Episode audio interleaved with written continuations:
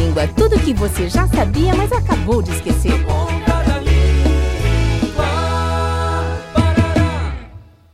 E lá vai Josi com a bola, ele lança na linha de fundo com o Marquinhos, ele domina, lá vai ele em direção do gol, ele passa por um, passa por dois, lá vai Marquinhos, ele chuta, mas vai longe do gol.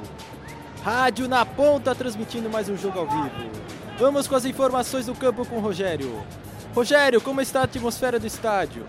O microfone toca. Cadê meu fone de ouvido? Cadê tudo? Rogério? É, parece que estamos com problemas técnicos. Peraí, desculpe o atraso. Será que é possível desculpar um atraso? Não, pois quem desculpa, desculpa alguém de alguma coisa. Por isso, o adequado seria dizer desculpe-me do. Afinal, desculpamos a pessoa e não o atraso. Desculpe-me é um verbo transitivo direto e indireto.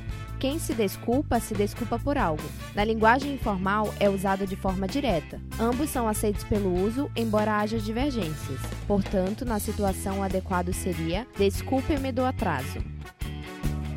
O que está acontecendo, Rogério? O trânsito tá complicado hoje, viu? Mas cheguei a tempo, ufa. A tempo de quê, Rogério? Já estamos no segundo tempo. Na Ponta da Língua. Iniciativa do curso de Publicidade e Propaganda da Univale. Realização: Escola de Artes, Comunicação e Hospitalidade. Apoio Rádio Educativa Univale.